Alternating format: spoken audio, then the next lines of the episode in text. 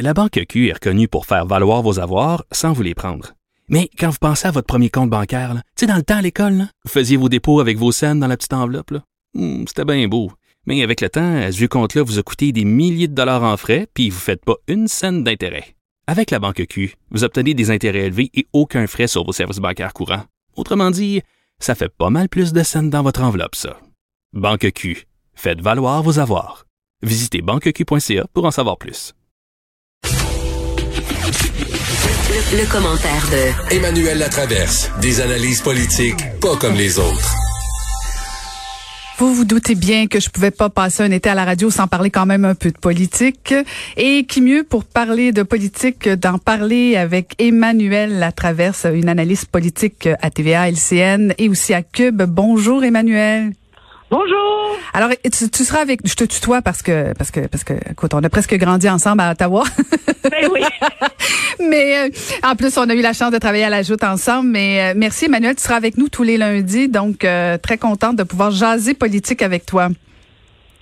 Ben oui, ben c'est un, un, plaisir. Puis il fallait que je participe à ce rendez-vous que tu es en train de créer. Tu sais, je pouvais pas passer à côté là. Ben oui, même si tu dois être épuisé tu dois commencer à être épuisé là quand même parce que tu étais sur euh, sur nos écrans pendant la pandémie à gérer une petite fille à la maison. Donc euh, merci. C'est ça qui est épuisant. Moi, un jour j'écrirai un livre là. C'est travailler et faire l'école à la maison en, même temps. C'était pas le travail le, défi. le défi c'était de faire euh, la dictée, les maths, la grammaire et tout le reste hmm. en même temps. Mais bon. Mais ben, bravo, t'as réussi. L'année scolaire est finie. C'est réglé, c'est réglé. Donc euh, voilà. Et là, donc aujourd'hui, c'est une grosse journée quand même à Québec, Emmanuel. Oui, parce que c'était attendu. Ça circulait dans les couloirs à l'Assemblée nationale depuis euh, depuis plus d'une semaine là, déjà que le ministre, le premier ministre François Legault jonglait avec un, un, remaniement de ses ministres seniors. C'est ça qui est intéressant en vérité dans l'équation. Donc c'est pas un grand, euh, mais c'est ça qui donne l'importance à ce remaniement-là parce que finalement santé, trésor, justice, immigration vont changer. Alors on voit là, c'est comme c'est les, les postes euh, parmi les plus névralgiques là, euh, auxquels euh, François Legault soumet une chaise musicale, je dirais. Euh, donc, c'est Christian Dubé qui était au Conseil du Trésor qui va s'en aller à la santé, essayer de... Ben, de on parle de vouloir amener un nouveau souffle à la santé. Moi, je pense que c'est essayer de trouver quelqu'un qui va euh, dompter le mastodonte ingérable. Et donc, ça veut dire qu'il va y avoir une femme dans le trio économique. Toi, féministe comme moi, ça va te faire plaisir. Absolument. Elle qui s'en va au Conseil euh, du Trésor, on s'entend. Pourquoi on la met là? C'est pas surprenant. Après l'échec retentissant du projet de loi 61 sur la relance des infrastructures et etc. Euh, ben là, on, mise sur euh, son, autorité, sa crédibilité de reine de la lutte contre la corruption pour essayer de faire passer la pilule à l'automne. C'est intéressant. Elle garde les affaires intergouvernementales, ce qui, je pense, va être très apprécié à Ottawa, parce qu'on juge que c'est un gouvernement avec c'est pas toujours facile de négocier, mais qu'elle est une interlocutrice solide, crédible, rationnelle. Euh, et puis donc, Simon Jolin Barrette a une promotion, son poste de rêve, mm-hmm. lui qui va aller à la justice, mais il garde le poste de leader parlementaire. Et donc ça, c'est en dit long hein, sur euh, comment M. Legault interprète l'importance de la joute parlementaire. De toute évidence, il n'a pas voulu mettre là quelqu'un de plus conciliant qui allait améliorer les relations avec l'opposition. Hein? Ouais, ça, c'est surprenant. Ça, c'est surprenant. Ben, moi, c'est pour ça que je trouve ça éloquent. Euh, on a beaucoup, euh, c'est sûr que c'est Simon Jolin Barrette qui écope la mauvaise réputation d'être psychorigide, de jamais négocier, euh, de pas faire de, de compromis. Euh, de brusquer l'opposition, de manquer de respect pour euh, la, la chose parlementaire, mais de toute évidence, en le laissant là, M. Legault vient de confirmer son vote de confiance et finalement euh, ben moi je trouve ça très très bien la façon dont Simon Jolin Barrette euh, mène les choses. Donc faut pas s'attendre à un, renouveau dans les relations gouvernement-opposition à partir du mois de septembre. Et c'est Nadine Giraud qui va hériter de l'immigration tout en conservant euh, son poste aux relations internationales. Et là, ça pose la question, qu'est-ce qu'on fait avec Daniel McCann? Euh, Monsieur Legault, lui, était très redevable, hein, parce que c'est elle qui avait comme un peu sauvé une partie de la crédibilité de la campagne électorale après l'échec de Mme Bourdon. Donc, elle va aller à l'enseignement supérieur. Mais moi, je trouve que ce remaniement, dis-moi ce que tu en penses, là, mais c'est comme si le gouvernement est dans une position difficile. Tu sais, il veut pas corriger toutes les erreurs de la pandémie, puisque là, ça serait comme un aveu d'échec sur Mhm. comment ça s'est passé. Mhm. Mais en même temps, les deux des échecs retentissants de cette pandémie-là, il laisse les ministres en place. Mhm, mhm, mhm.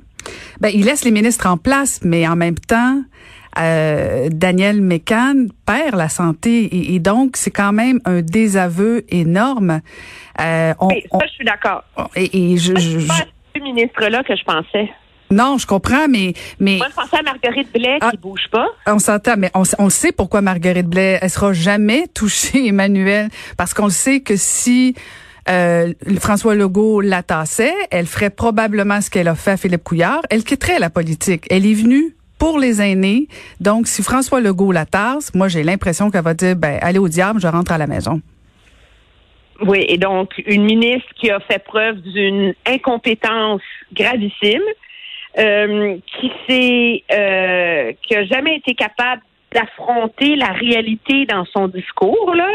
Je veux dire, l'empathie pour les aînés, c'est bon, là, mais ça, ça, ça règle rien, là. Et qui est allée jusqu'à s'indigner d'une enquête du coroner la semaine dernière, là. Elle, parce qu'on la voit comme une bonne euh, meneuse de claque auprès d'un segment essentiel de la population, elle reste en place. Moi, je trouve que c'est comme, je trouve que ça en dit long sur le rôle des ministres dans la vie. Là, mon, notre collègue Alain Laforêt vient de sortir que c'est finalement Dominique Savoie, là, la Ah oui. de velours, qui va devient sous-ministre en titre et donc qui être là pour la seconder. Ah, ah, Et ah. donc, morale de l'histoire, à quoi ça sert un ministre à faire du bien?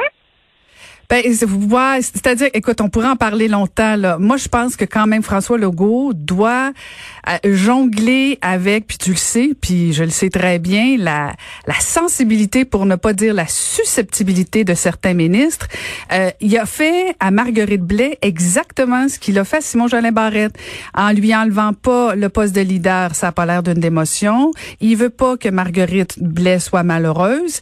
Puis tu sais, de dire que toute la gestion des CHSLD, c'est de sa faute, alors qu'elle n'est même pas responsable euh, au complet du dossier, je trouve qu'on tombe un peu à bras raccourcis sur elle.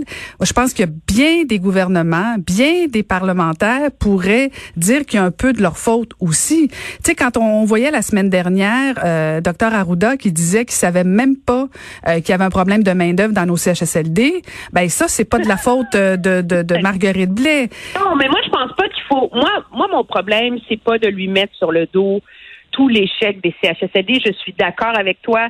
Il y a un échec collectif là-dedans. là. Il y a un échec euh, social de les endurer les yeux fermés euh, depuis des années en s'imaginant que parce que soudainement on donne deux bains par semaine et que le manger mou est moins mauvais, que ça c'est vraiment améliorer les conditions de vie de nos Mhm. aînés. Moi, ce qui m'a agacé dans sa gestion de crise, c'est cette espèce de de d'abdication de ses responsabilités, de la prise en charge de Mhm. euh, de ce de ce dossier-là. Mm. Il se trouve que c'est ça qui est, qui est malheureux, mais bon, tout ça pour dire qu'on parle beaucoup d'elle. Elle va rester en place Oui, c'est ça. et ça va être intéressant de voir si M. Dubé, lui, sera capable de dompter la machine de la santé. Ça, ça va être la question, mais mais je comprends toujours pas pourquoi François Legault tasse Daniel McCann. Ou bien elle est fatiguée puis c'est elle qui a demandé le changement, ce que je doute. Euh, mais c'est désavouer complètement Daniel McCann. Alors quand, tu sais, j'abonde dans ce que tu disais au départ. Si le gouvernement a l'impression qu'il a bien géré la crise, puis dès qu'on sort un peu de la pandémie, il tasse la ministre de la santé qui a géré la crise, ben je sais pas comment on peut penser que c'était une belle gestion de crise là. Ben, c'est particulier comme, comme choix parce que moi, je pense que dans l'ensemble, le réseau de la santé, Mme McCann a quand même réussi. C'est une mauvaise habitude. Puis moi, ça, ça m'agace là, de séparer les CHSLD du reste du réseau parce que c'est comme si de dire, bon, ben, c'est juste des aînés. Que c'était pas grave ce qui est arrivé, mais regardons le reste du dossier Mhm. qui est tellement gros. Mme McCann a quand même réussi, dans le cadre de la pandémie, à faire faire des virages au système de santé qui semblaient impensables.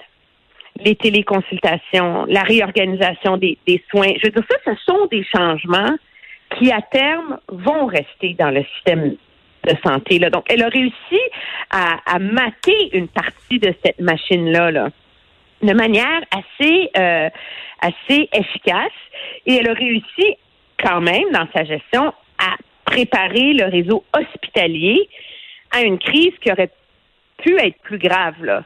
Donc oui, c'est c'est surprenant. Moi, je trouve qu'elle soit passée, d'autant plus que c'est pas comme si M. Dubé hérite de la santé sur les ailes d'une victoire extraordinaire là. Ben non, ben non, ben non, ben non, pas du tout, pas du tout. Je veux dire, c'est c'est c'est un des projets de loi les plus bâclés, le projet de loi 61 sur la relance des infrastructures qu'on a vu depuis mhm, mhm. dix années, tu sais. Et donc, c'est comme si on donne une promotion à celui qui finit sur un échec, puis on tasse celle qui, somme toute, euh, s'en est plutôt bien sorti face à l'impensable. Là. Exact. Et en plus, ça va être intéressant d'entendre les explications de M. Legault là-dessus. Oui, parce qu'en plus, euh, corrige-moi si je me trompe, mais les rumeurs couraient sur le remaniement, mais on parlait de l'automne. Et même François Legault, quand la question lui a été posée la semaine dernière, il disait non, non, j'en fais pas de remaniement. Et là, on nous en annonce un. Qu'est-ce qui fait qu'on bouge si rapidement? Pourquoi on n'a pas dit, ben, on va attendre justement, tu sais, attendons l'été. Souvent, l'automne, c'est un moment propice, faire monter des juniors, euh, des, des, des nouvelles recrues, tout ça, bon, des nouveaux visages, un nouveau départ. Mais tu sais, pourquoi l'urgence là? Euh, j'ai très hâte de voir euh, le discours de François Legault. Je suis surprise de le faire maintenant. Je pense que c'est la, chose à faire parce que ça veut dire que quand tu arrives à l'automne, tu te ramasses pas avec des gens qui tombent des nus, des ministres qui connaissent pas leur dossier. Là, les ministres ont deux mois pour s'atteler à la tâche. Ce qui fait que quand ils vont rentrer en poste de un à la rentrée parlementaire, mhm. Madame Lebel va le maîtriser, son dossier du Conseil du Trésor. Madame Giraud va maîtriser le dossier de l'immigration. Ils vont avoir eu l'été pour se préparer. Et non seulement ça, tu vas pas changer ton capitaine à la santé si c'est pour le changer trois semaines avant la deuxième vague que tout le monde attend. Sauf que c'est une belle occasion pour montrer des nouveaux visages quand tu veux donner un nouveau souffle. Mais bon, on va en reparler en long et en large tout l'été ensemble, Emmanuel. Merci, merci beaucoup. Et euh, je te dis à lundi prochain. C'est promis, au revoir. C'était Emmanuel Latraverse.